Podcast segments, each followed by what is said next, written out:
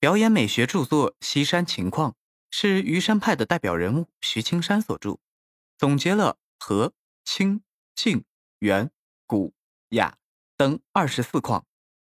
作者对每况都做了较为详尽的阐述。以第一况和为例，他讲到弦与指、指与音、音与意相合，及乐器、演奏技巧、音乐的表现等方面要合为一体。在每况的论述中，徐青山继承了道家和嵇康等先者的见解，强调孤高寡和的情调，追求静穆古雅的风格。